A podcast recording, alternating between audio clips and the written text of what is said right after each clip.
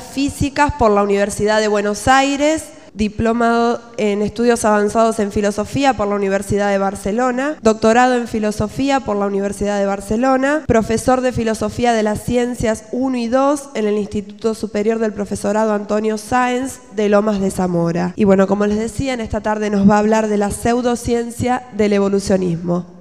Agradecemos mucho su presencia y le cedo la palabra. Aclaración primero, no soy doctor en filosofía, espero serlo. Todavía no. El propósito de esta presentación es realizar un examen crítico de la teoría de la evolución desde las ciencias particulares y la filosofía. Como veremos, el juicio va a ser negativo con respecto al evolucionismo, tal cual nos lo presentan los medios masivos de comunicación e inclusive la comunidad científica internacional. Vamos a comenzar por exponer en forma sucinta la doctrina evolucionista. Sabemos que el origen de esta teoría se remonta al siglo XIX, cuando en el año 1859 un naturalista inglés, Charles Darwin, luego de un viaje alrededor del mundo en la corbeta Beagle, escribió un libro que causó realmente una conmoción extraordinaria en el campo de las ideas. El título del libro es el origen de las especies. Darwin pretendía en este libro dar una explicación racional y natural al origen de todos los seres vivientes sobre la faz de la Tierra, tanto vegetales como animales. Darwin postulaba un mecanismo por el cual habrían aparecido todas las especies vivientes. Lo llamó selección natural. Él llegó a esta idea de selección natural partiendo de la observación del modo en que procedían los creadores de ganado en su Inglaterra natal.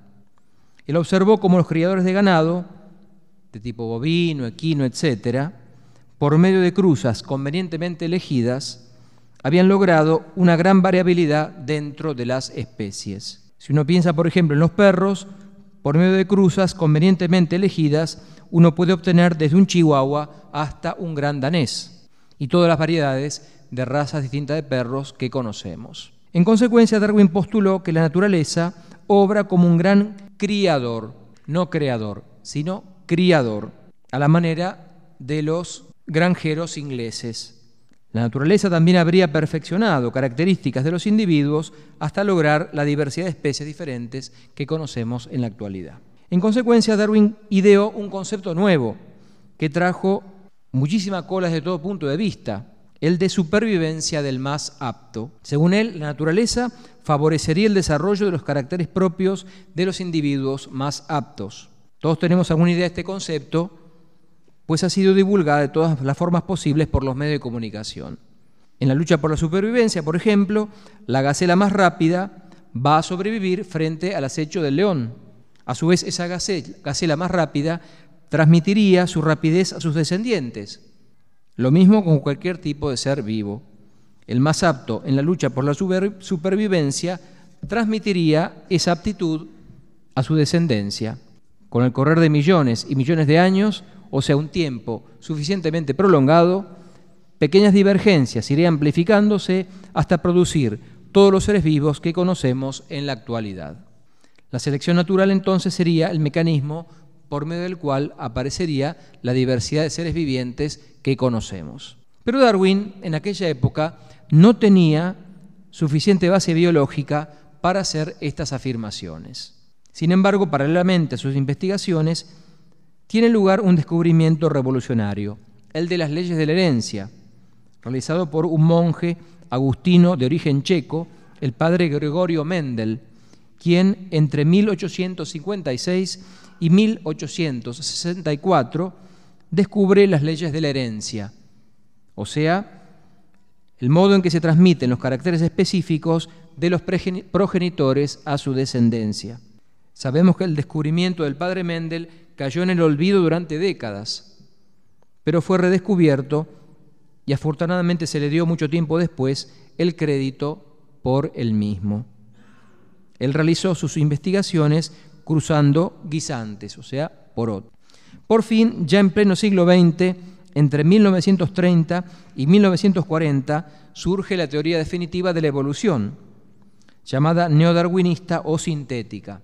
Neodarwinista, pues es un perfeccionamiento de la teoría original de Darwin, adjuntándole los descubrimientos de la genética moderna. Sintética por tratarse del resultado de la síntesis de dos ideas fundamentales, la selección natural y la genética moderna. ¿Cuáles son los dos pilares básicos de esta teoría neodarwinista o sintética de la evolución? Uno, la selección natural, que acabamos de escuchar, que se le debe a Darwin. Y el otro es, diríamos, el motor de la evolución, lo que le da su razón de ser a todo el proceso, las así llamadas mutaciones aleatorias. Se descubrió, a raíz de las investigaciones de la genética, que dentro del ser vivo, en lo más íntimo de él, se producen pequeños cambios o mutaciones. Mutar, como sabemos, es cambiar. Y esos cambios son aleatorios, o sea, al azar. Cambios al azar que se van dando dentro del ser vivo y que la selección natural, a modo de criba, iría filtrando, seleccionando. Todos sabemos que los seres vivos están compuestos por células.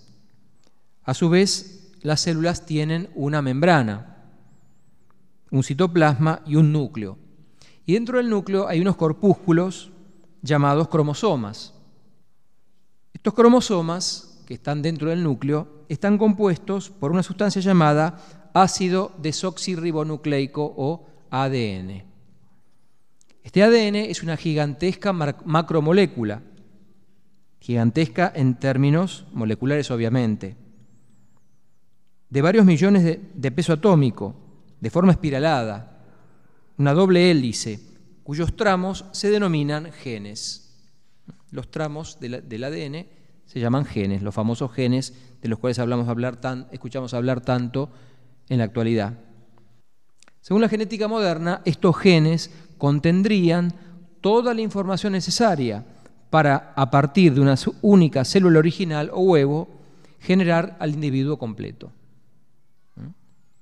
Se nos dice habitualmente que en este código genético del ADN está toda la información para que, por sucesivas divisiones celulares, desde el huevo inicial se llegue, en, en el lapso que corresponde a cada especie, al individuo adulto. Pues bien, sabemos que las células se dividen, pero para que se divida una célula primero tiene que dividirse el núcleo. Y antes de dividirse el núcleo deben dividirse los cromosomas y antes de dividirse los cromosomas se debe dividir el ADN.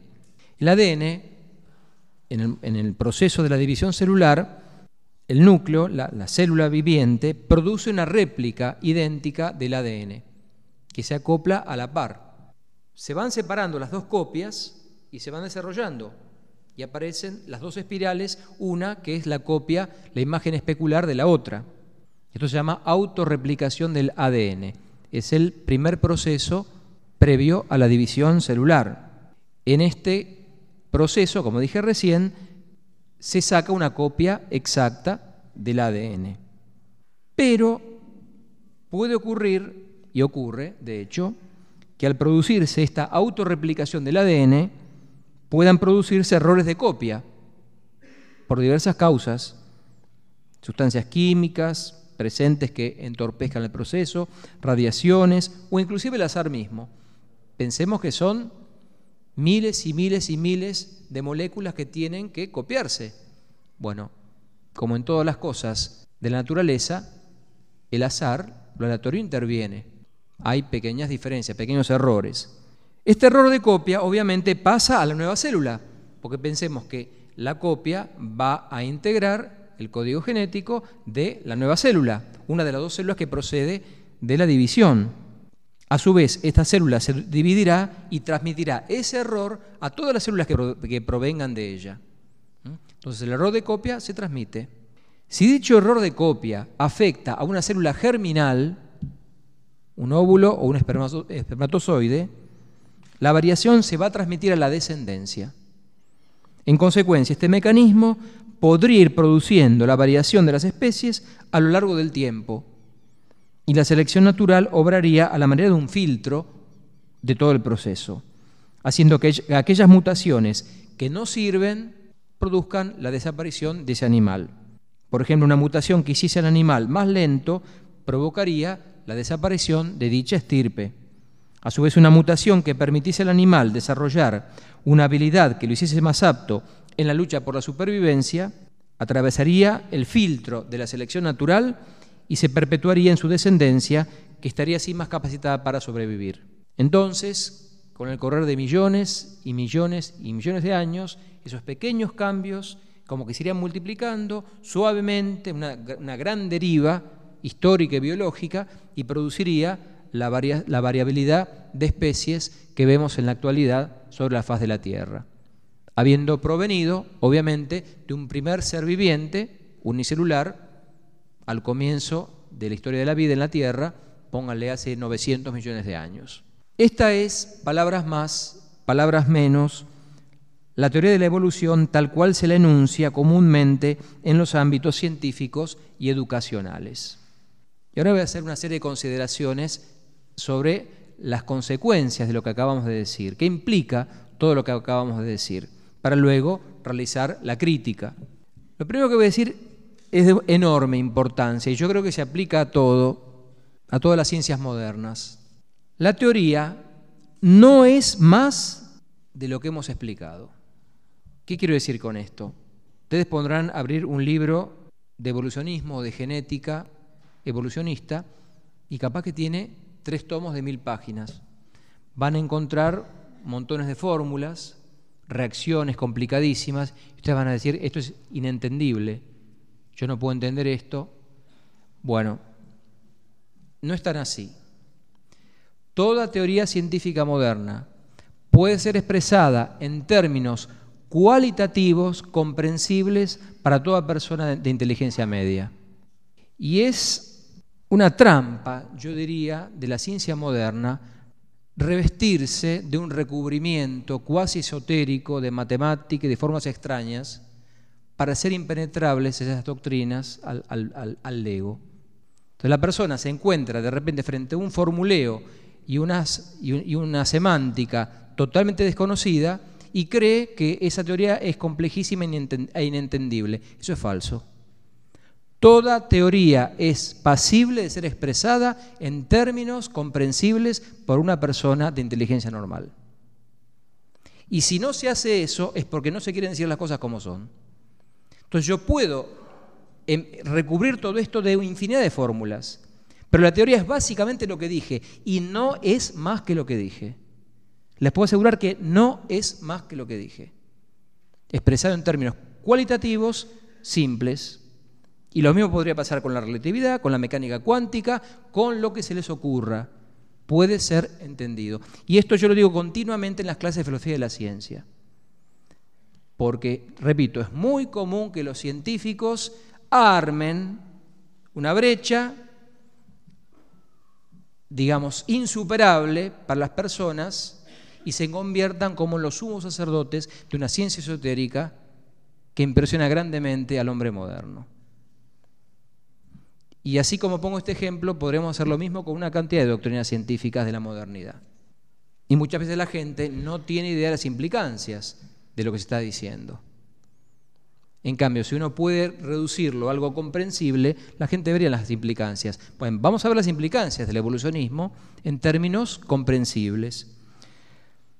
En primer lugar, el evolucionismo, tal cual acabamos de enunciar, implica la idea de cambios lentos y graduales, regidos solo por el azar, o sea, la casualidad. Darwin hace así suya la antigua frase natura non facit saltus, o sea, la naturaleza no da saltos. O sea, que está en la esencia del proceso, esto lo quiero remarcar porque lo voy a usar después, el hecho de que el proceso es lento y gradual y no tiene saltos. Porque de por sí es lento y gradual. Implica la acumulación de millones de cambios a lo largo de millones de años. Cambios individuales, puntuales, que se van sumando. Digamos, incluso eso es lo fascinante, lo atractivo de la idea. Pensar que, bueno, lo que vemos es un, es un producto algo muy lento y suave, casi imperceptible, que cuando me quiero dar cuenta hace aparecer un ser viviente distinto. Pero vamos a ver si después, si esto es compatible con lo que se observa en la realidad. Y acá es importante hacer una precisión terminológica de la mayor importancia para que se entienda bien de lo que estamos hablando. Pues en este tema de la evolución hay una tremenda confusión semántica, un malentendido de base que complica mucho las cosas. Cuando decimos que vamos a criticar la teoría de evolución, es muy posible que en la mente de muchos de ustedes surja la siguiente pregunta. ¿Cómo va a criticar la evolución si este es un hecho? ¿Acaso no se comprueba empíricamente que los seres vivientes han ido apareciendo en grados de complejidad creciente con el correr del tiempo? ¿Cómo va a negar esto? Pues bien, esto que acabo de decir, o sea, la aparición de los seres vivientes en grados de complejidad creciente con el correr del tiempo, no es la evolución. Si vamos al caso, en la Sagrada Escritura, en el libro del Génesis, se nos habla acerca del modo en que Dios va creando todos los seres vivientes en grados de complejidad creciente con el correr del tiempo. En el primer día Dios dijo, hágase la luz y la luz se hizo. En el segundo día, en el tercer día, en el cuarto día, sexto día, creación del hombre, y Dios dice, y Dios, Dios, vio Dios que todo era muy bueno.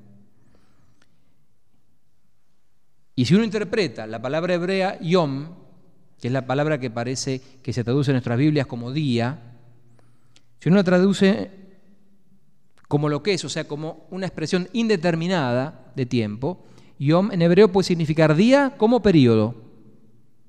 ¿Mm? Es una palabra genérica para expresar un lapso. Entonces uno podría decir que el Génesis es evolucionista, porque van apareciendo los seres vivientes en grado de complejidad creciente. O uno podría interpretar como San Agustín o los padres de la Iglesia que esos días son días de ángeles, o sea, días no solares medios, sino días pertenecientes al Evo, o sea, a, un, a, un, a, un, a una duración distinta de la medida espacio-temporalmente por el ser humano. Entonces también podríamos interpretar el Génesis en este sentido evolucionista. Pero no estamos hablando de eso. Cuando se habla de evolución, o cuando se usa la palabra evolución modernamente, en realidad se está hablando de una interpretación causal de los hechos. Se está hablando de una interpretación causal de los hechos. No se está hablando de los hechos, o sea, de que los seres vivos hayan aparecido en forma crecientemente compleja con el correr del tiempo. Algo que por otra parte es perfectamente lógico, pues antes de que haya plantas debe haber minerales. Y antes de que aparezcan los animales debe haber plantas que les sirvan de alimento. La naturaleza va como apoyándose en los reinos inferiores antes de que aparezcan los superiores. Se apoya en una base firme para ir construyendo la escala natural. Los seres superiores piden, entre comillas, la existencia de los seres inferiores. Pero eso no es el hecho de la evolución, sino que esta consiste en una interpretación causal de, dichos hechos, o sea, la pretensión de explicar cómo se produjeron esos hechos. yo lo que voy a criticar no es la aparición de los seres vivos en grados crecientes de complejidad con el tiempo, no. Yo lo que voy a criticar es el modo en que el evolucionismo explica eso. Y ahí está toda la cuestión. Y lo que el evolucionismo pretende en realidad es lo siguiente, explicar la aparición de todos los seres vivos en grados de complejidad creciente con el correr del tiempo por la sola acción de las fuerzas físico-químicas puramente materiales guiadas, entre comillas, por el azar.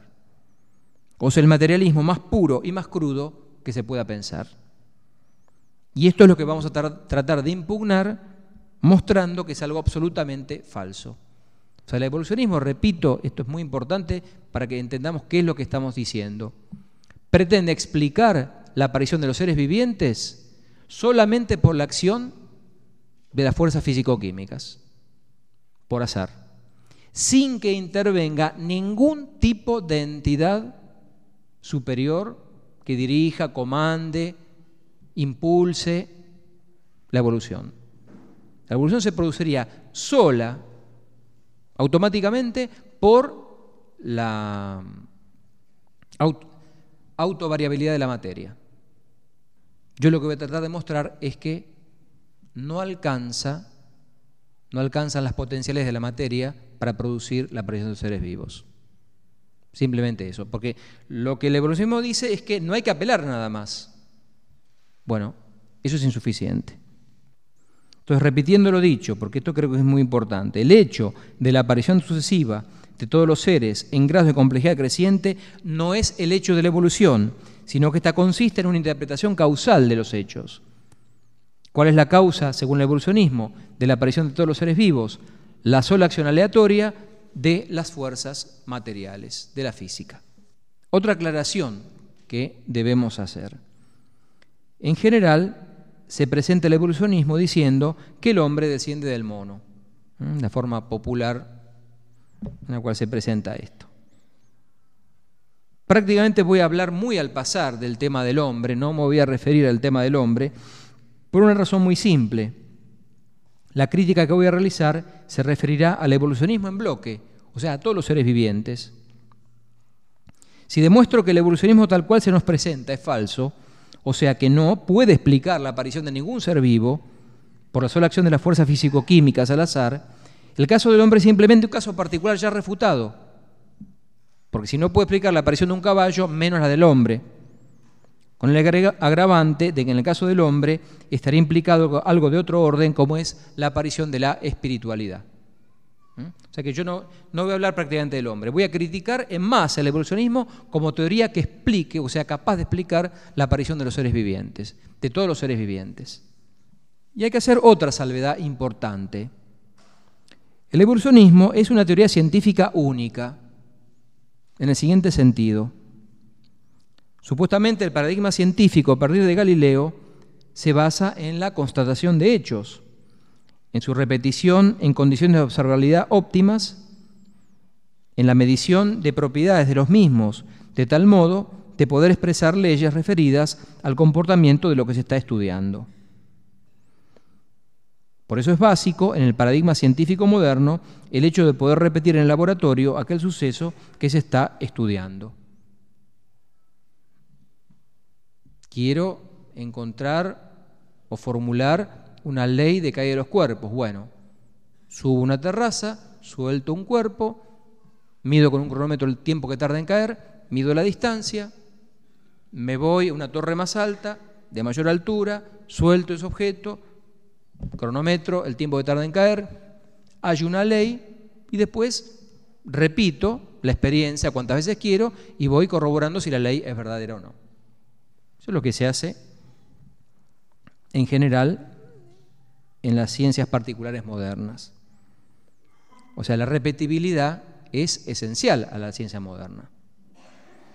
Pues bien, en la teoría evolucionista esto es imposible pues se trata de estudiar un fenómeno que ya ha ocurrido y que no está ocurriendo en este momento. Nunca nadie vio evolucionar una especie. El fenómeno, si ocurrió, fue hace millones de años. No se lo puede constatar, medir aquí y ahora.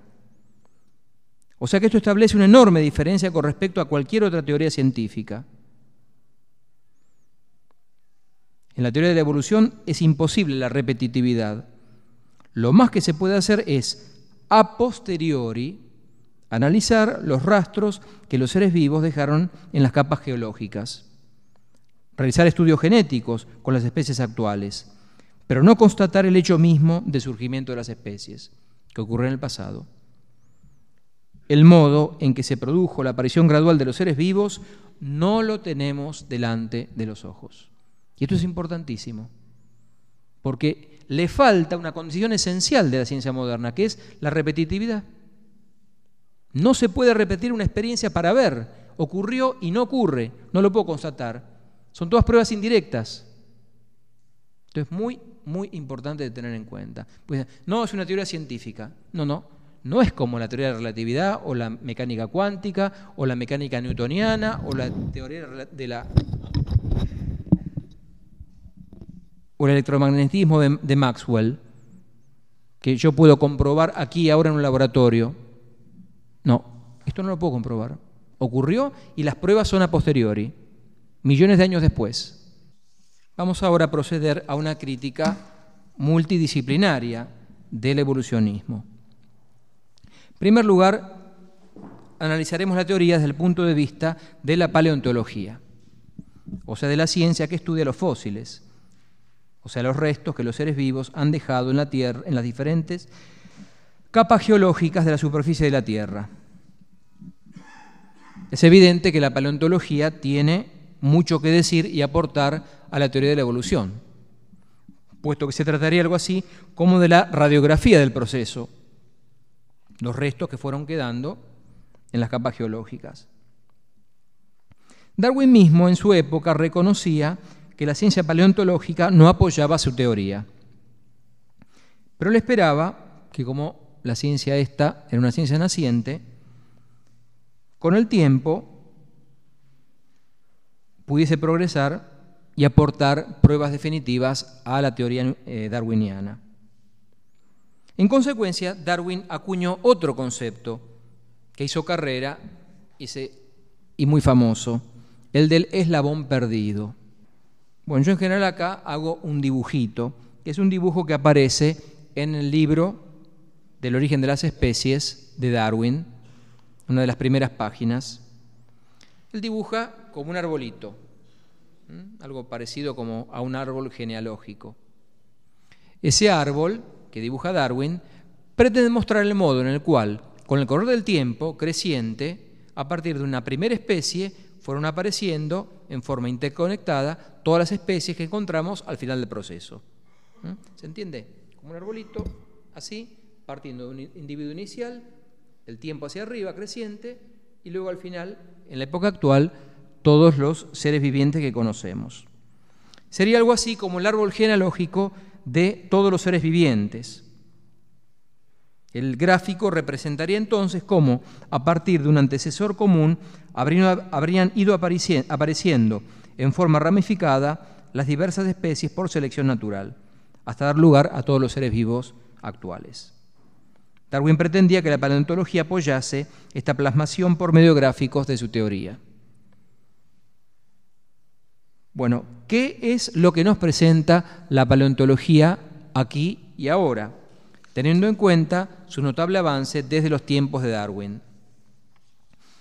El gráfico en realidad es así. Una línea y luego líneas verticales. Un poquito más arriba, líneas más finitas. O sea, no líneas que procedan radialmente o en forma así conectada unas con otras desde un origen común, sino ramas que se separan unas de otras. Inclusive hay un momento en el tiempo, hace 600 millones de años, o sea, en el origen de la llamada era cámbrica, en la cual aparecen todos los tipos de seres vivientes que conocemos en la actualidad.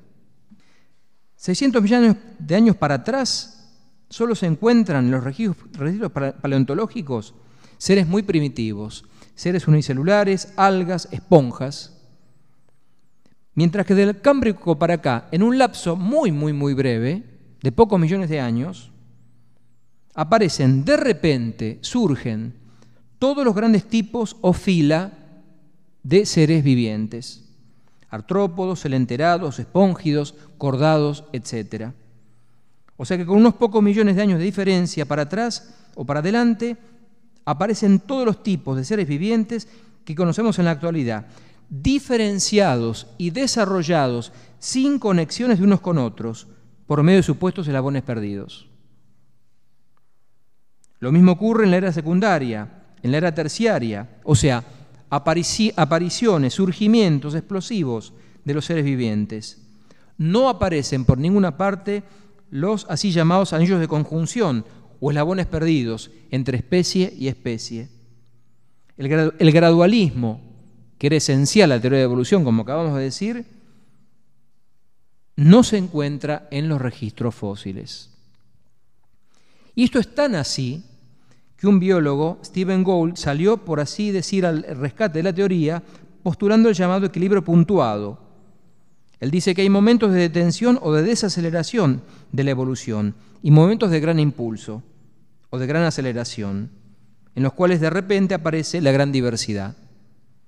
Obviamente que esto es un intento de explicar lo que acabamos de decir. Ahora bien, si acabamos de decir justamente que por su misma naturaleza la evolución es lenta, gradual y por acumulación de pequeños cambios a lo largo de eras y eras, y esto es el atractivo de la teoría, ¿cómo se condice esto con el, este llamado equilibrio puntuado? Aceleraciones o desaceleraciones. La respuesta es obvia, no hay compatibilización posible. Inclusive algunos han hablado de evolución en explosión, lo que es una contradicción en los términos. Algo así como hablar de un círculo cuadrado o de un móvil inmóvil, pues la evolución, repetimos, implica de por sí cambios lentos y graduales. Porque estas mutaciones aleatorias de las cuales hablamos hace un rato se producen permanentemente. En este momento nuestros cuerpos, en algunas de las células que se están dividiendo en nuestro cuerpo, se están produciendo errores de copia. En este momento. Eso es permanente. No es que eso se acelere o se desacelere. No, permanentemente ocurre. Es algo que ocurre de por sí en los seres vivientes. El fuerte de la teoría, aquello que sobre todo cautiva la inteligencia, como dijimos, es la confianza en que la acumulación de a lo largo de inmensos periodos de tiempo de pequeños cambios produciría finalmente grandes diferencias que notamos entre las especies de los seres vivientes. Pues bien, en la realidad se observa el fenómeno opuesto, la carencia universal de transiciones graduales entre los fósiles. Y este es un fenómeno universal en todos los puntos de la superficie de la Tierra y en todas las eras geológicas. No es un fenómeno aislado de tal o cual lugar o era. Es un fenómeno que se repite en todas las eras. Y por más que avancen las excavaciones y por más que avance la paleontología, incluso ya dado por un hecho, lo que dije, la carencia universal de transiciones graduales entre los fósiles. Hay una objeción más sutil, esto es un poquito más difícil de entender. Si el gráfico de Darwin fuese el verdadero, el del arbolito, no, el arbusto achaparrado, que es lo que se encuentra, sino el arbolito con las ramas bien unidas suavemente una con otra, el orden secuencial de aparición de los seres vivos sería el siguiente. Primero los individuos, por diferenciación de individuos las especies, por diferenciación de especies los géneros, luego los órdenes, luego las clases y por fin los tipos, o sea, la clasificación de los seres vivientes en forma ascendente. Es lógico, yo primero tendría seres muy parecidos unos a otros, que de a poquito se van diferenciando. O sea que las grandes diferencias, los tipos, los fila, tienen que aparecer al final del proceso. Inicialmente son muy parecidos, al final del proceso son muy distintos. Es la consecuencia lógica del evolucionismo. Nuevamente, lo que se encuentra es exactamente lo contrario. Los fila aparecen desde el comienzo y las especies al final. Hay variaciones bruscas, explosivas, de seres completamente distintos, imposible de conectar causalmente unos con otros. Inclusive no aparecen nuevos tipos después de la era cámbrica. Hasta hace cinco años se decía que los cordados, o sea, los seres que tienen una columna vertebral, como nosotros, aparecieron luego del cámbrico. Bueno, se han descubierto hace cinco años fósiles en China de cordados de la era cámbrica. O sea que todas las grandes clasificaciones de los seres vivientes ya aparecen desde el cámbrico y no se modifican hasta, hasta la actualidad. Este hecho recibe el nombre técnico de sucesión de los taxa en sentido involutivo y es una objeción realmente fuerte y contundente. Se pueden dar incluso las cifras de tipos, clases, órdenes, familias, géneros, especies, por cantidad de apariciones a partir del Cámbrico.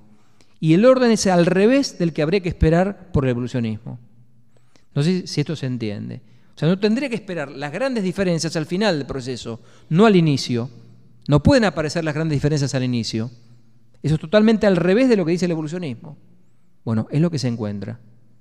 Y de vuelta, en todas partes del mundo, en todas las eras y en todos los tipos o fila de seres vivientes que uno esté estudiando. Vamos a ver ahora qué nos dice la genética sobre el evolucionismo. Supuestamente esta disciplina sería la rama de la biología que permitiría comprobar in situ esta cuestión de las mutaciones aleatorias. La genética va a estudiar justamente esto. Pero de inmediato se presentan fuertes objeciones. Por ejemplo, el animal más utilizado por los, genetistas en sus experimentos es la mosca drosofila o mosca de la fruta, que es un verdadero caballito de batalla de la genética contemporánea. Por su facilidad para mutar y el tiempo relativamente breve de sus generaciones, unos 15 días. Así se han logrado mutantes de todo tipo, moscas con alas, sin alas, sin patas, con ojos, sin ojos, etc. Es un animal que muta con facilidad. Entonces, como yo en poco tiempo tengo muchas generaciones, puedo lograr acumulación de cambios. Pues bien, resulta que se conservan en bloques de ámbar moscas de las frutas fósiles de hace decenas de millones de años. Y aquí la sorpresa, son idénticas a las moscas actuales. La pregunta que surge inmediatamente es, ¿cómo puede ser que un animal que muta con tanta facilidad pueda permanecer idéntico a sí mismo durante millones de años? Esto es lo que se conoce como pancronismo, o sea, los fósiles vivientes. Es también el caso del celacanto. El celacanto es un pez fósil.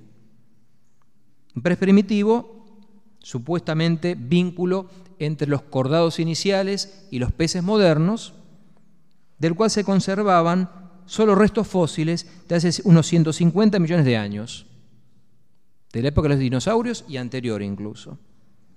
¿Cuál habrá sido la sorpresa de los naturalistas cuando en 1938 se pescó un celacanto vivo frente a las costas de Madagascar, idéntico a los restos fósiles que se conservan actualmente?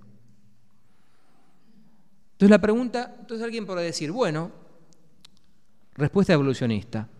Bueno, se dieron condiciones muy particulares en el fondo del mar por el cual ese animal no mutó, se mantuvo idéntico. Respuesta, eso es falso. Porque las mutaciones se producen constantemente. Las mutaciones no se desaceleran. Las puedo acelerar con radiación, por ejemplo, con dosis de radiación, etcétera, pero nunca dejan de estar. Las mutaciones permanentemente se dan. No puede ser que un animal permanezca idéntico 150 o 300 millones de años, porque las mutaciones se van acumulando inexorablemente. No hay explicación desde la teoría evolucionista, porque remarco, las mutaciones se producen necesariamente, son un dato esencial de la realidad de los seres vivientes. Hay otra objeción que es obvia, pero hay que decirla. Nunca nadie vio mutar una especie. Por ejemplo, la mosca de la fruta ha sido alterada de todas maneras posibles, todos los mutantes que describí hace un rato, y sin embargo nunca dejó de ser una mosca de la fruta, nunca cambió de especie. Siempre fue posible cruzar esa mosca de la fruta mutante con una mosca de la fruta común y corriente. Por supuesto que hay variabilidad dentro de las especies, las cuales no deben ser concebidas como una línea, sino como una banda más bien. ¿eh?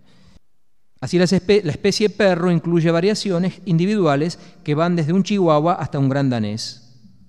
Yo puedo tener perros desde el tamaño de un chihuahua hasta un gran danés, pero cuidado, yo no puedo tener un, un perro del tamaño de un elefante, ni puedo tener el perro del tamaño de una hormiga. La especie perro se mueve dentro de una banda y hay una variabilidad de la especie, pero yo no puedo salir de esa banda, no puedo salir de esa especie. Existe lo que podríamos llamar microevolución, o sea, el despliegue a lo largo del tiempo de la riqueza contenida potencialmente en la especie.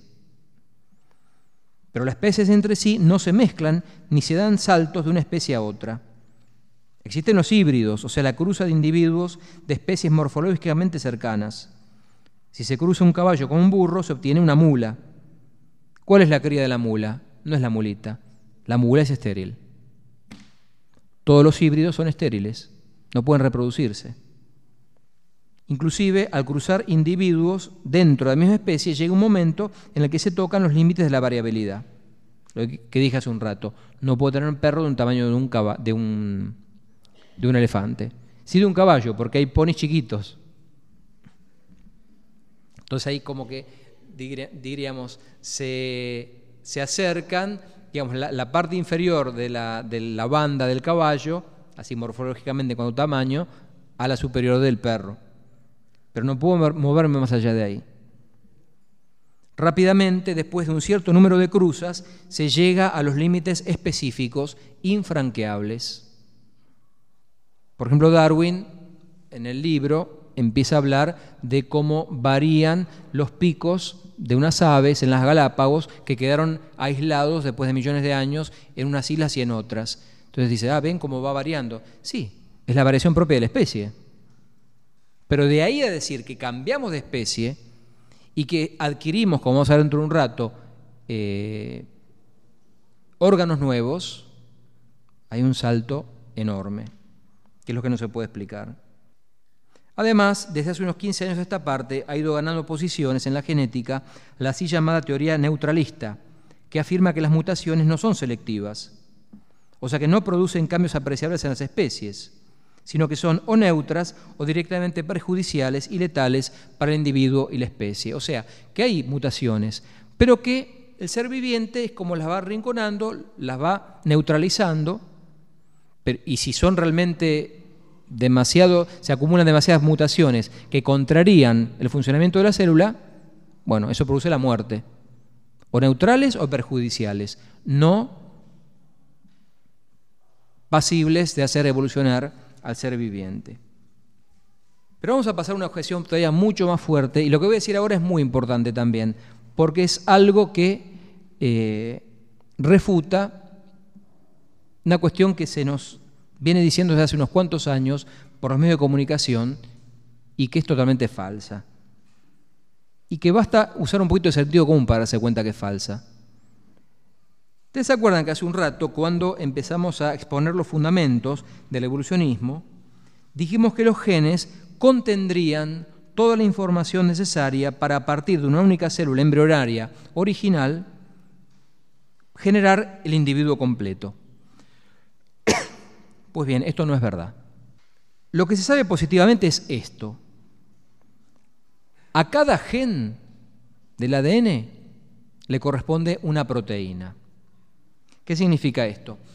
Que la maquinaria celular, que es una cosa extraordinaria y de una complejidad casi impensable, lee, va leyendo el ADN, reconoce un gen y sintetiza a partir de ese gen una proteína. Lee otro gen, sintetiza otra proteína. Otro gen, otra proteína.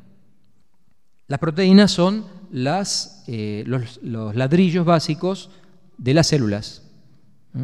Las células son básicamente complejísimas combinaciones de miles e incluso decenas de miles de proteínas, que son moléculas orgánicas complejas. Entonces, lo que se ve positivamente es que a cada gen le corresponde una proteína. Cada gen contiene la información necesaria para que la maquinaria celular sintetice las proteínas constitutivas de las células a partir de moléculas orgánicas más simples o aminoácidos. Y nada más. Y nada menos también, si quieren. La pregunta es, ¿dónde se encuentra el plan, la información para que las proteínas constituyan células? Para que las células formen tejidos, para que los tejidos formen órganos, para que los órganos formen aparatos y sistemas, todo interconectado, tanto desde el punto de vista estático como dinámico. Esto es un misterio y la biología actual no sabe dar una respuesta a esto. Repito, el ADN me dice simplemente cómo construye la célula tal proteína, pero cómo se interconectan las proteínas para formar una célula nerviosa y otras para formar una célula muscular y para después juntas formar un órgano y para todos los órganos formar un sistema, eso no se sabe dónde está. en realidad uno sabe dónde está, pero ahora vamos a, vamos a referirnos dentro de un rato. Lo que sí se sabe es que dicha información no se encuentra en los pocos decenas de miles de genes que constituyen el ADN de los seres vivos. Para que tengan idea, hace aproximadamente dos años se logró descifrar el genoma humano completo y se comprobó que el hombre tiene en su ADN 30.000 genes. Fue una sorpresa muy grande porque se esperaba que hubiese muchísimos más genes. ¿Saben cuántos genes de diferencia tiene el hombre con, con respecto al ratón? 300. Nada más que 300 genes de diferencia entre el hombre y el ratón, o sea, el 1% del total. Es decir, que a escala genética, el hombre solo se diferencia en un 1% de un ratón. Esto quiere decir que lo significativo en un ser vivo no se encuentra formalmente en su aspecto genético. Miren, acá debe haber gente que, aunque sea por divulgación, otros que lo sabrán bien, tendrán alguna idea por la informática moderna de teoría de la complejidad. Complejidad. ¿Ustedes se creen que en 30.000 unidades de información se puede codificar la información que hay en un ser viviente completo? Los millones, billones, trillones de unidades de información que tiene un ser viviente completo, eso no puede estar en 30.000 genes. Es un disparate. Incluso los matemáticos, no voy a entrar en esto, pero es toda una rama, hay matemáticos que también destruyen la teoría de evolución porque dicen que es imposible explicar eso en términos de teoría de la complejidad, de cálculo de probabilidades. Absolutamente imposible. Piensen toda la información que hay que determinar para que un ser viviente macroscópico sea como es. Esta deformación de la genética moderna pretende hacernos creer que esa información está a nivel analítico en el ADN. Eso es falso.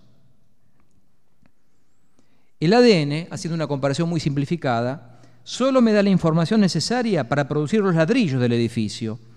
Otra cosa muy, muy diferente es saber dónde se encuentran los planos de la construcción. La respuesta a esto se encuentra planteando adecuadamente la cuestión desde el punto de vista filosófico.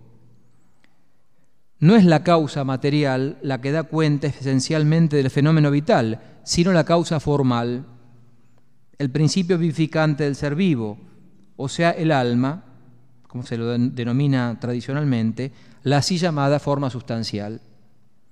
El todo es más que la mera suma de las partes. Un ser viviente, en toda su complejidad, no admite ser explicado en forma puramente analítica, a partir de componentes microscópicos a escala molecular, que no pueden dar cuenta del todo y de la complejísima interacción entre las numerosísimas partes del ser viviente. Es como si a mí ahora me creman y me reducen a 15 kilos de carbón, un balón con hidrógeno, otro con oxígeno. Dicen, esto es el padre Baliña. No. Ese es el resultado de haberme descompuesto. Pero mi realidad es una combinación complejísima de la cual la explicación material no da cuenta de todas esas cosas.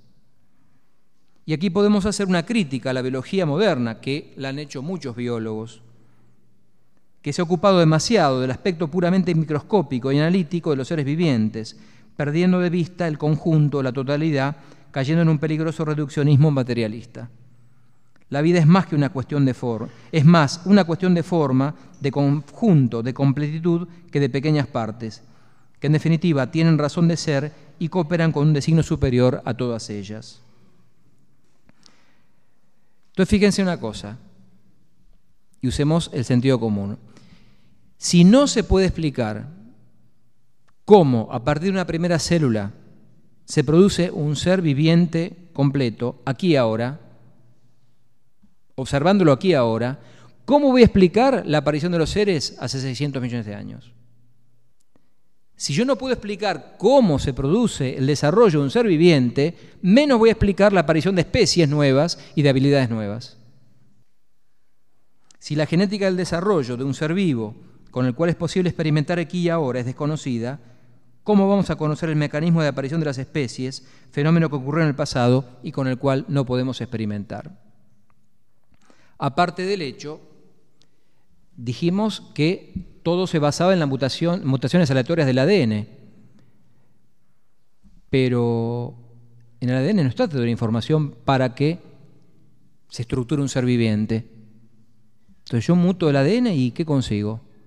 ¿Cómo consigo que aparezca, y lo vamos a ver dentro de un rato, un órgano de extremada perfección? Y esto da lugar a las objeciones. Bueno, una pequeña digresión. Esto que dije es muy importante, lo del ADN, porque se tiende a reducir la biología moderna a materialismo. Es materialismo y mecanicismo puro, y es falso. Es más, cuando apareció el dato que eran 30.000 los genes humanos, empezó a hablarse, bueno, ahora tenemos que empezar a pensar en las proteínas, porque ya la cosa no está solamente a nivel del ADN.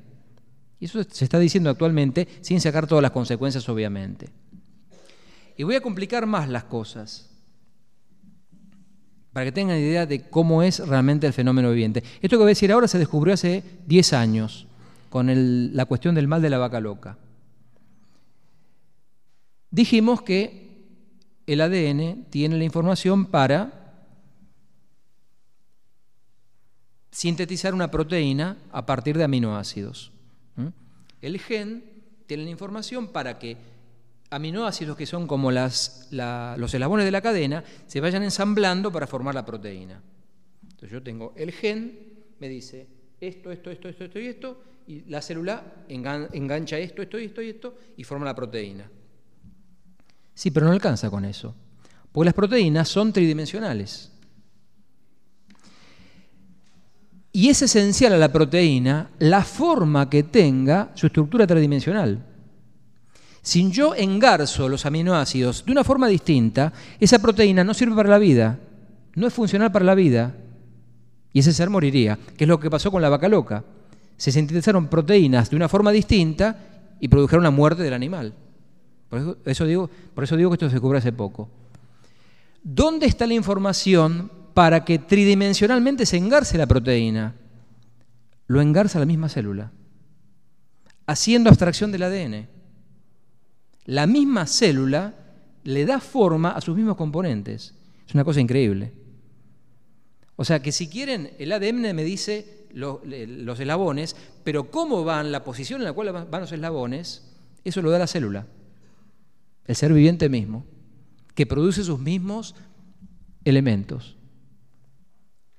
Objeciones ahora de tipo filosófico, que creo que son las más las más comprensibles, porque en definitiva son objeciones de sentido común, que son asequibles a cualquier persona. Voy a empezar con una pregunta. ¿Qué es un ala cuando todavía no es un ala?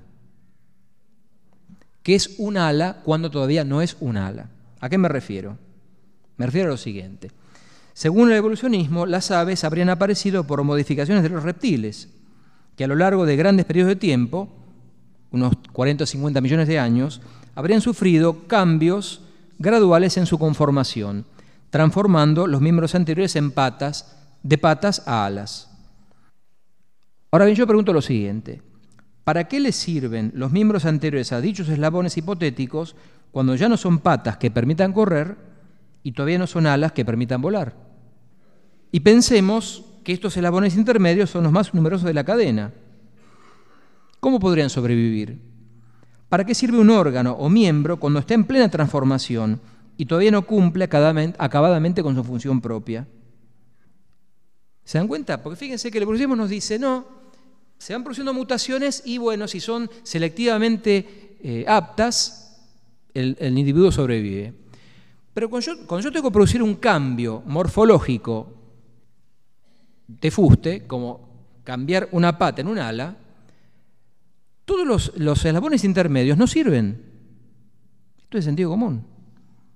Porque si yo transformo las patas del lagarto en algo que va a transformarse en un ala, ya no es pata y no sirve para correr. Y en todos los, estadios intermedios tampoco es ala y no sirve para volar.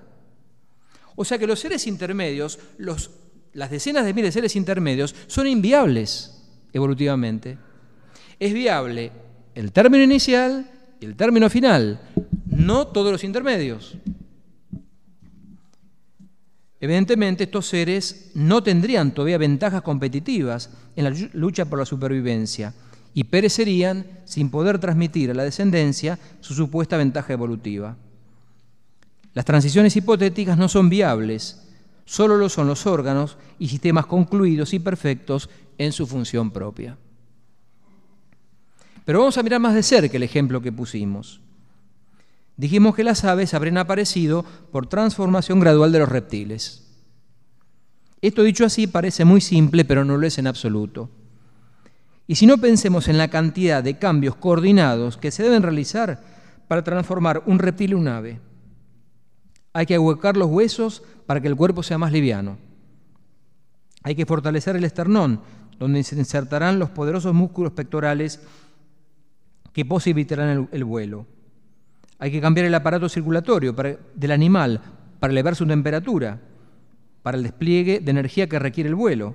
Pensemos que el reptil es, un animal de sangre fría y el, ave de sangre caliente, 44 grados más o menos. ¿Por qué? Porque tiene que desplegar una gran cantidad de energía rápidamente para poder volar. O sea, el vuelo es una operación que requiere un despliegue de energía muy grande. Hay que hacer surgir plumas a partir de escamas. Y todos estos cambios coordinados en un mismo sentido, en el lapso de pocos millones de años, y remarcamos siguiendo una finalidad oculta, que es la posibilidad de que dicho animal vuele. En otras palabras, el evolucionismo pide la aceptación ciega de una acumulación de milagros en número casi indefinido, Claro, pensemos, claro, el, reptil se transformó en ave, pero pensemos en todos los cambios que hay que producir para que un, reptil se produzca en ave. Y voy a poner algunos ejemplos más que van a mostrar a las claras lo ridículo de esto. Por ejemplo, el caso del escarabajo bombardero. Bombardero, escarabajo bombardero. Este pequeño escarabajo, verdadero pionero de la utilización del armamento químico, tiene un modo muy particular de defenderse de sus depredadores. Cuando uno de estos se acerca, el bombardero se defiende rociándole en forma explosiva un chorro de líquido a más de 100 grados centígrados, con pequeños lanzallamas. Pero vamos a ver en detalle el mecanismo del lanzallamas del bombardero. En 1961 un químico alemán descubrió esto. Resulta que encontró que el escarabajo bombardero tiene dos glándulas que producen una mezcla líquida, dos cámaras de almacenamiento conectadas, dos cámaras de combustión y dos tubos externos que pueden ser dirigidos como armas flexibles en la cola del insecto. Al analizar el líquido almacenado se encontró que, contenía 10% de hidroquinona y 23% de peróxido de hidrógeno, o sea, agua oxigenada. Ahora bien, esta es una mezcla reactiva explosiva. Estas dos sustancias, al mezclarse, producen una inflamación explosiva que rápidamente supera los 100 grados centígrados. Pero el escarabajo bombardero agrega un inhibidor que impide la explosión. Y entonces, cuando se acerca un enemigo, inyecta esta solución en los tubos gemelos de combustión y le agrega, solo en el momento preciso, un antiinhibidor, lo que produce ahora sí la explosión en el rostro del enemigo. Pensemos ahora cómo pudo haberse construido este complejo sistema. Tiene que aparecer, por mutaciones aleatorias, siempre, una glándula que produzca oxigenada, otra que produzca hidroquinona, otra que produzca el inhibidor, otra que produzca el antiinhibidor. ¿Alcanza esto? No. También tiene que formarse la cámara de combustión para que la mezcla se produzca. Y todo esto debe producirse de forma simultánea, porque si, por ejemplo, produjese el peróxido de hidrógeno y la hidroquinona y los mezclase en la cámara sin el inhibidor, el escarabajo reventaría. Y si no tuviese el inhibidor, y si tuviese el inhibidor pero no apareciese el antiinhibidor, no habría explosión posible. O sea que el mecanismo tiene sentido como un todo, sin que pueda faltar ninguna parte, y todas tienen que estar presentes desde el comienzo y simultáneamente. Es lo que llaman algunos científicos antievolucionistas mecanismos de complejidad irreductible. Hay mecanismos que si no están completos no funcionan. Y no tiene sentido la aparición evolutiva o sucesiva de las partes, porque si no está todo completo, no funciona nunca. Entonces, el animal o revienta o no le sirve. Tiene que estar todo desde el comienzo. Pues bien, el evolucionismo nos dice simplemente que todo este complejísimo mecanismo se produjo por puro azar. Miren, créanme, eh, o sea, hasta dónde llega la ideología, ¿no? Hay una página en internet donde un evolucionista dice, desafiante, bueno, los creacionistas dicen que no es posible del escarabajo, yo voy a explicar cómo es. Y empieza a decir, tiene que pasar esto y esto y esto. Una asociación de 15 cosas que el hombre no se da cuenta que es imposible que aparezcan y que por azar de casualidad, por combinación de moléculas, aparezca todo esto.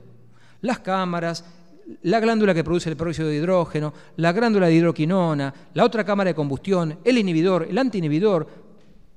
Pero no se dan cuenta que es un disparate, que es más fácil decir que Dios lo creó, a pensar que es la acumulación de, de moléculas, de choques de moléculas que produce eso.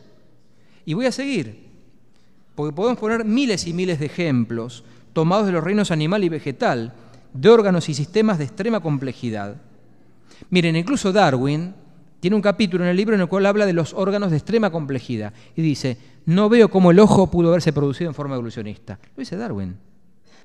Él apela que en el futuro se encuentre algo. La teoría tal cual no explica nada.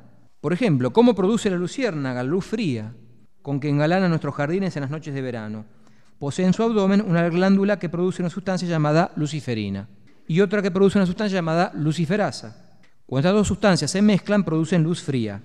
Pero esto no basta, pues hace falta concentrar y enfocar la luz producida. Entonces, la lucierna posee miles de células espejadas en su abdomen que forman un espejo cóncavo, como los de los faros de los autos. Entonces, imaginemos cómo se pudo haber producido esto por mutaciones aleatorias una serie de mutaciones aleatorias para producir la glándula que genera la luciferina. Otra que es una sustancia que no abunda en la naturaleza, eh, se lo puedo asegurar. Otra que produzca la luciferasa. Y otra para producir el abdomen cóncavo, cóncavo y espejado. Y miren, podríamos acumular miles y miles de ejemplos de este tipo, en los cuales aparecen sistemas de extrema complejidad con una finalidad y un designio preestablecido. Pero para terminar con, digamos, la prima donna de todo esto, la danza de las abejas. Supongo que ustedes habrán visto en programas Discovery Channel, esos programas de naturaleza, este fenómeno de la danza de las abejas. Es un fenómeno conocido desde la, de la antigüedad, de la época de Aristóteles, pero que fue develado por un etólogo contemporáneo, Carl von Frisch, quien recibió el premio Nobel por esas investigaciones. ¿En qué consiste? Resulta que cuando la hoja obrera vuelve al panal, después de haber ido a buscar alimento, realiza delante del resto de las abejas de la colmena una extraña danza. Con las evoluciones de su cuerpo representa una especie de ocho aplanado. Mueve así y dibuja como un ocho aplanado, inclinado. Lo que von Frisch descubrió es que con dichos movimientos la hoja obrera indica al resto del panal la distancia a la que están las flores, el ángulo que forma el sol, la colmena y las flores, y además la cantidad de polen que encontró. Nada más y nada menos. O sea, aparece el ángulo entre el Sol, la colmena y las, y las flores, este ángulo, que está dado por el ángulo de inclinación de la danza. Bueno, desafiamos a cualquiera que intente explicar por la acumulación de pequeños cambios al azar semejante, semejante comportamiento. No nos olvidemos que este lenguaje es algo totalmente innato. Viene con la abeja al nacer. Yo tomo una abeja, la saco del panal y hace eso. No es que lo aprende, es instintivo, está con el animal. Pongamos a a pensar, si una primera abeja adquirió por azar semejante habilidad, ¿cómo la entendieron las demás? Claro, es imposible de pensar que haya un inicio de esto.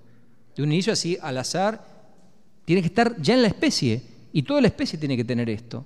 No perdamos de vista que se trata de un comportamiento colectivo social. Y otra pregunta más, ¿qué relación puede tener lo material, genético, con algo tan inmaterial como un comportamiento? Pues pensemos lo que está atrás de esto es el comportamiento. Otra pregunta, ¿Cómo aprendió a volar el ave? ¿Cómo aprendió a volar un ave? La primera ave que voló, ¿cómo aprendió a volar? Si no sabía. Las complejísimas evoluciones de un ave en vuelo. ¿Cómo aprendió? Son todas, preguntas sin respuestas para una visión evolucionista. Sin pretender multiplicar al infinito los ejemplos, la pregunta fundamental que nos hacemos es la siguiente. ¿Es posible explicar la extraordinaria complejidad de los seres vivos, sus mecanismos vitales, órganos de extrema precisión y comportamientos solo al azar? En definitiva, la teoría evolucionista nos pide aceptar una, nos pide aceptar una acumulación extraordinaria de milagros, pues el azar es, en definitiva, su único intento de explicación. El orden a partir del caos, o sea, algo metafísicamente absurdo y contradictorio. Quiero terminar con lo siguiente. Se podría hablar mucho más, por ejemplo, del origen de la vida. No directamente el evolucionismo no tiene respuestas, reconocido por sus mismos, sus mismos propugnadores. Yo hace muchos años que doy esta charla, muchos, muchos años. Y a veces me han preguntado por qué un sacerdote se dedica a hablar de esto, o qué importancia tiene. Yo creo que tiene una importancia extraordinaria, porque creo que el evolucionismo es una de las causas, uno de los elementos que integran la aparición del ateísmo moderno. Y voy a decir por qué. Ustedes saben, Santo Tomás de Aquino describe en la Suma Teológica cinco, cinco vías o caminos para que la inteligencia pueda llegar al conocimiento de Dios a partir de lo creado. La quinta vía de Santo Tomás es la vía por el orden del cosmos. Viendo el orden, viendo esta complejidad que acabo de ejemplificar en muy pocos casos, el espíritu humano naturalmente siempre se elevó a la idea del creador. Incluso Kant reconoce que es la vía más asequible a todo ser humano. ¿eh? La quinta vía por la complejidad. Bueno, desde hace 150 años, el evolucionismo es como un cortocircuito ideológico que impide que la mente humana lea adecuadamente la realidad y ascienda naturalmente a la noción de la existencia del Creador. Porque, ¿qué ocurre desde hace, desde hace 150 años? Veo todos esos fenómenos y me dicen, no, no, pero hay una explicación científica que no apela a la existencia de un Dios. La persona queda satisfecha, no va más allá, no se pregunta más cosas y listo, liquidó una posibilidad, el camino natural, yo creo, el camino para ascender hacia Dios a partir de lo creado. Ejemplos concretos. Hitler perdió la fe en séptimo grado por el evolucionismo. Lo mismo Stalin, lo mismo Pepe Rosa. A mí me gusta leer biografías y muchos hombres del siglo XX perdieron la fe por el tema del evolucionismo. Hitler dice justamente que, ¿cómo era la cuestión? Séptimo grado, Quinta hora venía el cura y explicaba el Génesis. Sexta hora venía el biólogo y explicaba todo con la evolución, con el peso del prestigio de la ciencia. ¿A quién va a creer un joven? Al científico. Va a decir que lo del cura es una mentira, es un cuento. Lo, racional, lo verdadero, lo científico es lo que me presenta la biología moderna con la teoría de evolución. Con lo cual yo directamente me, cegué para poder contemplar la posibilidad de la, de la existencia de Dios a través de la creación. Por eso me parece que es importantísimo hablar de este tema y aclararlo. Yo lo que les pido, miren, créanme o no me crean, pero usen la cabeza. Piensen si tiene consistencia lógica lo que, lo que nos presenta el evolucionismo. Simplemente eso, pensar un poco y razonar las consecuencias. Pues es muy importante ver qué implica el evolucionismo, qué es lo que está atrás de él. Esos cambios lentos, graduales, que supuestamente producirían todo. Bueno, pensemos si la complejidad, si la maravilla de la creación es pasible de ser explicada por, por medios puramente así aleatorios, materialistas, ciegos, al azar. Bueno, ahora tiempo para preguntas. Pongo nada a cambio. Yo no sé cómo Dios creó las cosas. No lo sé. Y miren que yo muchas veces me he puesto, uno se pone a meditar, a pensar cómo pudo haberse dado, cómo pudieron haber aparecido las cosas, los seres vivientes. Es un misterio. Cómo de repente, lo que les dije hace un rato, hace 600 millones de años, aparecen seres completamente diferenciados, de la nada. No hay restos, surgen, como una intervención ahí que cambia las cosas. Después de eso continúan las cosas más o menos igual. De repente otra intervención. O sea, algo bastante parecido a lo que uno encuentra en el Génesis. Primer día, actos creadores. Segundo día, otro acto creador. Tercer día, otro acto creador. Y después, la naturaleza que mantiene las cosas. Pero hay cambios abruptos que uno no sabe realmente cómo pudieron haberse producido. Pero mira, es preferible decir, no sé la respuesta, a dar una respuesta falsa. Esto me parece fundamental. Una cosa es decir, no sé la respuesta, es un misterio, habrá que investigar, o yo creo personalmente que es algo impenetrable por la mente humana, porque de hecho el acto creador es impenetrable por la mente humana, a dar una respuesta falsa. Y el evolucionismo es una respuesta falsa. Lo que pasa es que el evolucionismo se sostiene por razones ideológicas. Esto lo dicen claramente todos sus propugnadores. La única alternativa al evolucionismo es el creacionismo. Es que haya el creacionismo, que haya intervenido un ser supremo, una suprema inteligencia que puso el orden que uno encuentra en los seres vivientes y en toda la creación y que los, y que los vincule y relacione tan perfectamente como se vinculan y relacionan unos con otros. Y non tercium dature, no hay nada en el medio. Yo por eso soy, acá hay una pregunta con respecto al tema, soy reacio al evolucionismo mitigado o evolucionismo cristiano, como se lo ha llamado, Tela de Jardín y ese tipo de cosas. ¿Por qué razón? Lamentablemente no traje el libro. La Biblia del evolucionismo, la última formulación del evolucionismo, es la de François Monod. Se llama El azar y la necesidad. Es la única formulación, última formulación teorética por un premio Nobel, ateo materialista, del evolucionismo. Monod se ríe del evolucionismo mitigado.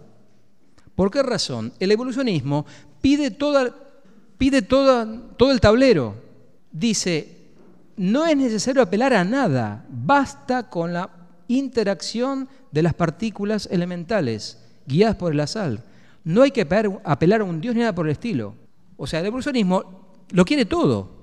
Y pretender una composición con el evolucionismo es ridículo. Porque si aparece una entidad que dirige la evolución, ya no es evolucionismo. Y esto tenemos que entender. Es una falsa composición débil del evolucionismo, evolucionismo mitigado. Y Monod se ríe de Terrar Jardín, lo ridiculiza, pero ustedes no saben hasta qué punto. Dice, no, las cosas no son así. Digan las cosas claramente, o existe Dios o no existe Dios. Y ahí está toda la cuestión. Entonces no existe el evolucionismo mitigado, porque si aparece una entidad suprema que dirige las cosas, ya no es evolucionismo. Llamémoslo creacionismo, creacionismo por transformación de especies, que es otra cosa. Yo me inclino más por eso. Yo creo en la aparición sucesiva a lo largo de millones de años de los seres. Pero como digo, con actos creadores que se encuentran en el registro fósil. Aparecen de repente cosas que no estaban. O sea, el, curso va suave y lento y gradal y, mm, idéntico a sí mismo. De repente un cambio completo, un giro completo en la aparición de los seres vivientes. ¿Se produce ese cambio? Continuidad. Porque de hecho el mecanismo celular y biológico es conservador. Las mutaciones son como imperfecciones de un mecanismo básicamente conservador. Los animales no cambian de por sí, conservan. El, código genético es de conservación. Para que aparezcan cosas nuevas, tiene que aparecer algo extra biológico que produzca los cambios. ¿Cómo es eso? Yo no lo sé, pero de hecho está y se ve. Acá hay una pregunta, acá hay una pregunta muy interesante. Dice, Arnaudo publicó en Educa el libro Creación y Evolución donde presenta algunos argumentos como las similitudes óseas entre los mamíferos que podrían dar alguna base a un evolucionismo moderado, que supone una teleología en la naturaleza, o sea, finalidad, como enseñaban Aristóteles y Santo Tomás o San Agustín con sus razones seminales. No cabe admitir esta hipótesis como plausible. De vuelta a lo que dije hace un rato, si este evolucionismo mitigado supone la intervención extramundana de una inteligencia suprema, no es evolucionismo. Y no hay vuelta que darle. Lo que se enseña comúnmente como evolucionismo es materialismo puro y crudo. O sea, yo creo que hay una intervención que es, obviamente, con las, las potencialidades y las virtudes activas y pasivas, que son estas eh, razones seminales de las cuales hablan San Agustín y Santo Tomás. Pero es Dios el que va actuando. Y de hecho Santo Tomás dice que es necesario el acto creador divino para la aparición de nuevas formas sustanciales. Las especies, por así decir, Dios se reserva la aparición de las nuevas especies. La naturaleza las conserva. Hay como 20 preguntas. Acá me preguntan por Harry Potter también, pero es otro tema. Este sería otra conferencia. Me pregunta si el evolucionismo es una negación del orden divino desde un dogma pseudocientífico y pseudofilosófico. Sí, sí, es, una, es un ejemplo de la ideología moderna. ¿Ciencia y fe nunca se dan la mano? Esta pregunta, bueno, daría para todo un curso, ¿no? Por supuesto que ciencia y fe se dan la mano. Y la explicación en, en clave cristiana bueno, Fidel Racio, pero todavía mucho más atrás Santo Tomás de Aquino. Es uno y el mismo el creador del orden natural y del orden sobrenatural. Como sabemos que es uno solo el creador de ambos órdenes, obviamente que hay relación y armonía entre ciencia y fe. El gran problema, el gran problema es que desde Galileo, Descartes y Bacon se ha producido un divorcio entre la ciencia y la fe. Divorcio que todavía no se ha, se ha llegado a componer en la actualidad y, al contrario, uno ve la separación todavía más marcada que nunca. Pero por supuesto que son compatibles. En mi caso particular, Yo soy licenciado en física y soy sacerdote. Y digamos que ha sido mi empeño desde mi ministerio sacerdotal tratar de compatibilizar estos ambos aspectos, que son absolutamente compatibles. Lo que no es compatible es la falsa ciencia con la verdadera fe. Y el evolucionismo es falso.